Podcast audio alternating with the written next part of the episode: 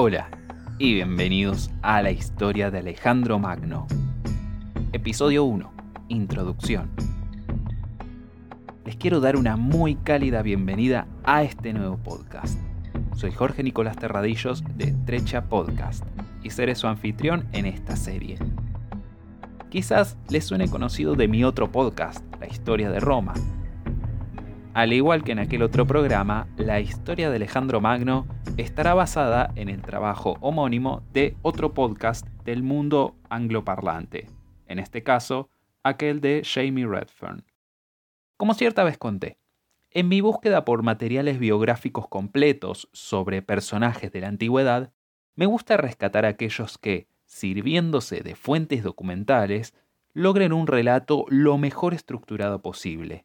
Y en este caso me he topado con la historia de Alejandro Magno, que a través de Jamie he podido volver a escuchar a través de una perspectiva nueva. Así que sin más, creo que ahora toca zambullirnos en esta fascinante historia. Cuando miramos a la lista de grandes figuras en la historia mundial, un nombre que absolutamente seguro aparecerá es el de Alejandro Magno. Es posible que sepamos un poco sobre él, por ejemplo que era rey de Macedonia, quizás sepamos que conquistó todo desde Grecia hasta la India, pero quizás no mucho más que eso.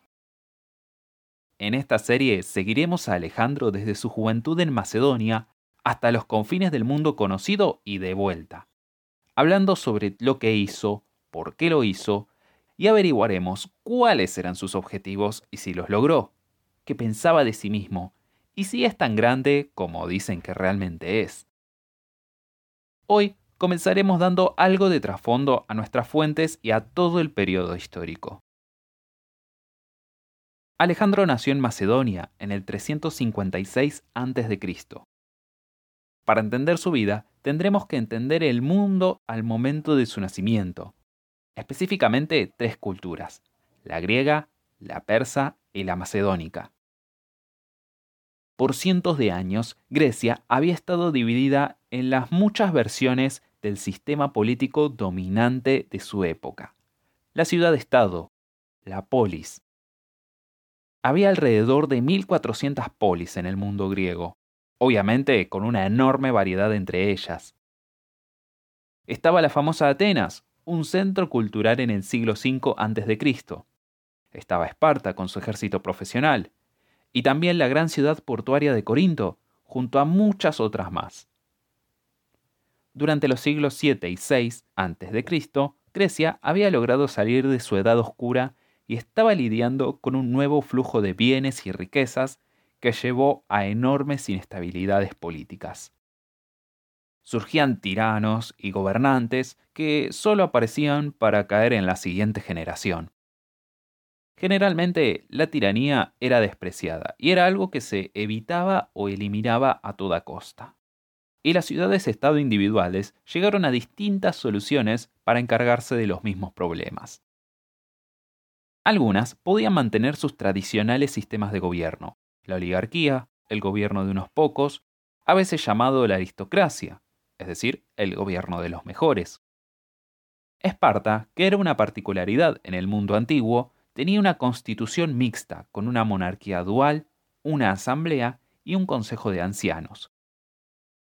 Atenas, junto a otros estados, elegía otra forma, la democracia, el gobierno de la gente, una ridícula noción que obviamente nunca se puso de moda y fue rápidamente olvidada. Los persas provenían de Persia. Oh sorpresa. Un pedazo de tierra al norte del Golfo Pérsico, que actualmente es el sur de Irán. Explotaron en el escenario del Medio Oriente durante la década del 550 a.C. y, bajo Ciro el Grande, le quitaron el control de la región al Imperio Medo. Ciro conquistaría gran parte del Medio Oriente y Asia Central. Cambises II tomaría Egipto alrededor del 520 a.C. y Darío, su sucesor, puso sus miras en invadir Europa.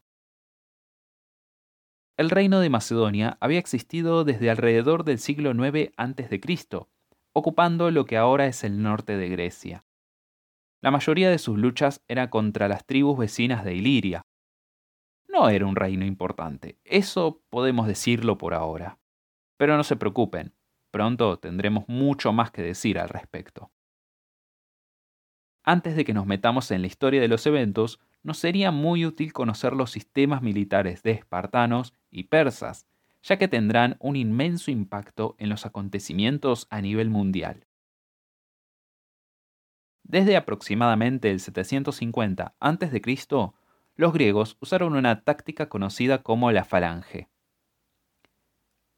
En mi otro podcast en la historia de Roma, en el capítulo 15, abordo muy en profundidad cómo era el funcionamiento de la falange, pero ahora lo repasaremos. Una falange es un bloque de tropas que formaba un muro de escudos con largas lanzas sobresaliendo de él. Los soldados miran a la misma dirección con sus escudos protegiendo a los hombres de su izquierda, y las líneas detrás de ellos también sostenían sus lanzas. La falange solía tener una profundidad de 8 filas, pero se llevaron a ver algunas de 16 y hasta de 32 filas. Los griegos usaban una pica de 2 metros y medio que llamaban dori. La meta de la falange era avanzar hasta que el enemigo se rompiera y su mayor debilidad era ser flanqueada, cuando un enemigo la rodeaba y atacaba por los costados o por detrás. Si bien esto es un peligro para cualquier formación, era particularmente peligroso para la falange, porque los soldados estaban tan juntos que a veces les era imposible voltearse para encarar esa nueva amenaza. Por ello solían usar tropas más ligeras para proteger sus flancos y prevenir esto. Al menos esta sería la forma tradicional. Ciertamente, la falange se convertiría en una densa muralla de lanzas durante el periodo helenístico. Hasta este punto, algunos discuten que la falange era una formación un poco más abierta. Los escudos griegos eran muy grandes y combinado con una lanza o una espada, un guerrero necesitaría casi dos metros de espacio para luchar eficientemente. Hay dudas sobre esto, pero es algo muy debatido entre los académicos actuales. El ejército persa se componía en mayor parte de infantería ligera, que usaba una combinación de lanzas, espadas, hachas y arcos y algunos escudos. Su caballería también sería ligera, usada más que nada para lanzar proyectiles. También tenían un élite de 10.000 soldados, conocidos como los inmortales, que usaban escudos, lanzas y arcos, y solían ser el as bajo la manga de los persas. Precisamente los arqueros eran muy utilizados entre los persas. Las estrategias de los persas eran muy básicas. Tenían un ejército descomunal utilizado para acobardar al enemigo y buscar que se rindiera. Si eso no funcionaba, los debilitaban con flechas y luego enviaban ola tras ola de tropas hasta que el enemigo huyera. Eso funcionó muy bien en el Medio Oriente contra muchos rivales, pero probaría ser poco efectivo al encontrarse con la bien disciplinada falange griega. Las batallas navales también tuvieron gran importancia en estas guerras, pero las tácticas eran mucho más simples comparadas con las batallas sobre tierra. Ambos bandos solían tener trirremes, barcos de guerra propulsados por tres filas de remeros, que tenían que embestir contra el enemigo hasta incapacitarlo. Así de simple. Ahora, vamos con la primera invasión persa de Grecia.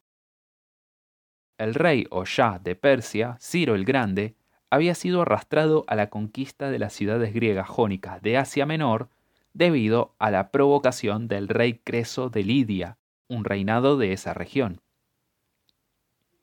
Cuenta la historia que Creso consultó al oráculo de Delfos si debía atacar Persia, y le respondieron que si atacaba, un gran imperio sería destruido. Solo que no le avisaron que sería el mismo imperio de Creso el que caería. De todas formas, mientras Ciro conquistaba Lidia, también heredó la hegemonía de Creso sobre las ciudades-estado griegas de allí.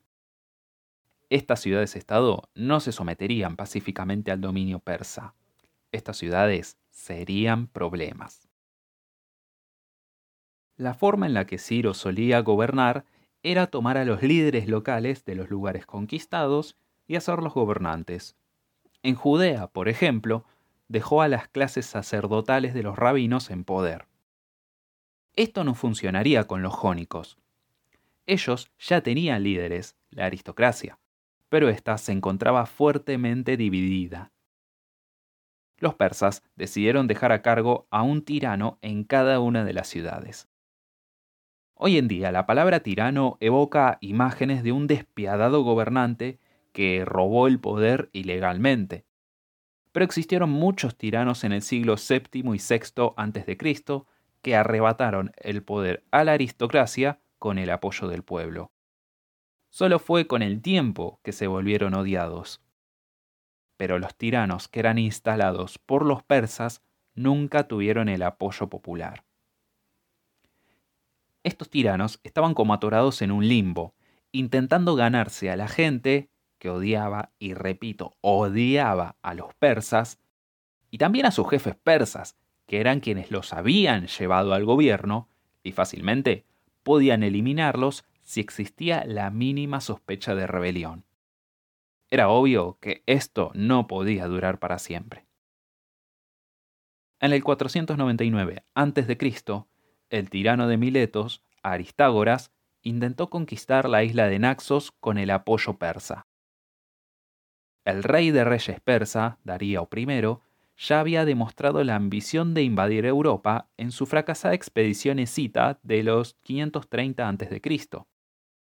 Y Aristágoras logró el apoyo persa para su aventura, explicando que esa conquista podía ser la puerta de entrada a Grecia. Las cosas no salieron como Aristágoras planeaba, sino que fue todo un absoluto desastre. Al prometerle a los persas algo que no les podría dar, esperaba que le quitaran el puesto de tirano, así que tuvo que hacer lo único que le parecía razonable para asegurar su futuro, su seguridad y su poder. Llevó a toda la región de Jonia a una rebelión. Rebelión que fue apoyada por Atenas y por Eretria, pero que terminó aplastada en el 493 a.C. El rey persa Darío el Grande decidió castigar a Atenas y a Eretria, invadiendo la Grecia continental. El primer movimiento persa fue transformar a su aliado allí, el reino de Macedonia, en un reino cliente. La fuerza que llevó esto a cabo fue detenida al ser destruida su flota. Entonces Darío lanzó una segunda invasión en el 490 a.C. Este ejército destruyó Eretria y luego se volvió hacia Atenas. La flota persa depositó lo que los académicos actualmente estiman en 25.000 soldados de infantería y 1.000 de caballería en la bahía de Maratón, en una llanura de la región de Ática, en Grecia. Mientras tanto, 9.000 atenienses y 1.000 soldados de Platea bloquearon su salida. Después de dos días estancados, los griegos, por motivos que nadie sabe en realidad, decidieron avanzar. Los griegos controlaban las tierras altas y estaban esperando la llegada de refuerzos espartanos.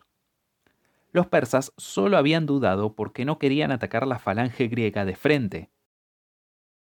En fin, Solo sabemos qué pasó, no por qué pasó. Y recordemos que, como decíamos, una falange no podía ser flanqueada o sería destruida. Así que los griegos se arriesgaron al extender sus fuerzas en una fina línea a lo largo de la llanura e hicieron el centro un poco más delgado para agrandar la profundidad en las alas. Eso haría que la línea fuera fácil de romper pero con los flancos reforzados, lo cual era de una importancia vital.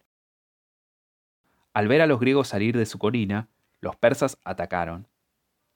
Tuvieron en principio éxito en romper el centro griego e incluso pudieron atravesar la línea, pero las fuertes alas griegas hicieron que en los flancos fueran rápidamente puestos en fuga. Los costados del ejército griego simplemente se voltearon y aplastaron el centro. Heródoto reporta que mientras los persas perdieron a 6.400 soldados, los atenienses apenas perdieron 192 y los platenses solo 11. Esto es muestra de cómo el ejército persa no podía resistir una buena falange, una falla que los atormentaría por siempre. las oleadas de tropa persas eran inútiles contra la disciplinada maquinaria de muerte que era la falange. Ahora, no voy a dejar pasar este punto sin irme un poco por las ramas para explicar el origen del maratón. Según la leyenda, un mensajero griego, Filipides, corrió toda la distancia desde el campo de batalla hasta Atenas, unos 42 kilómetros, sin detenerse, y al llegar exclamó, Hemos vencido. Luego colapsó y murió. ¿Sucedió esto realmente? Quizás no. La historia aparece por primera vez en el texto La Gloria de Atenas de Plutarco, en el siglo I después de Cristo. Y allí el corredor se llama Tercipo o Eucles. En el segundo siglo después de Cristo, Luciano de Samosata relata la misma historia, pero con el corredor siendo el mismo Filipides. Heródoto también menciona al mensajero Filipides corriendo, pero de Atenas a Esparta, para anunciar la llegada de los persas, un camino de ya 250 kilómetros.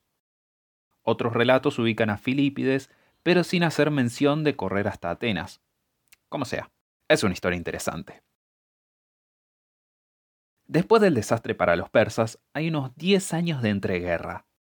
Los persas tuvieron que lidiar con una revuelta en Egipto.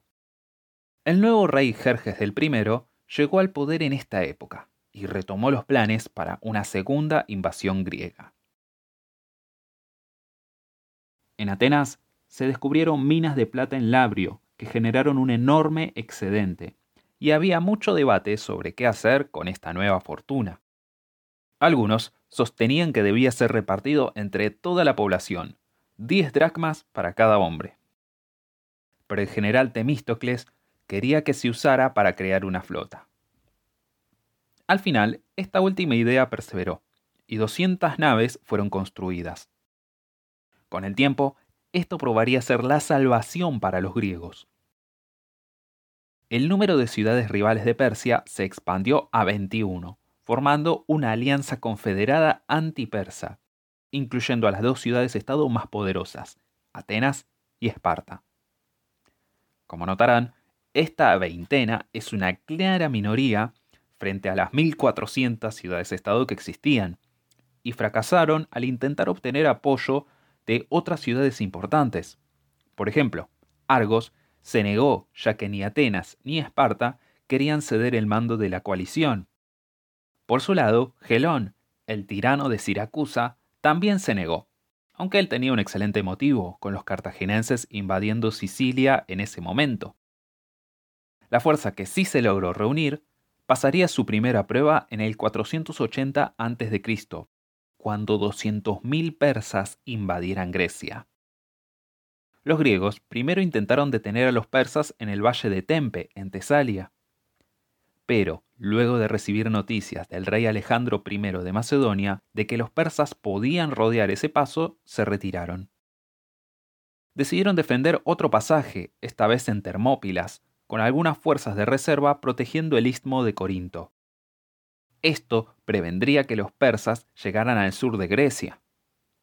Mientras tanto, la armada protegería las costas evitando que las fuerzas de tierra fueran flanqueadas. Solo una fuerza de avanzada quedó en las Termópilas bajo el comando del rey espartano Leónidas.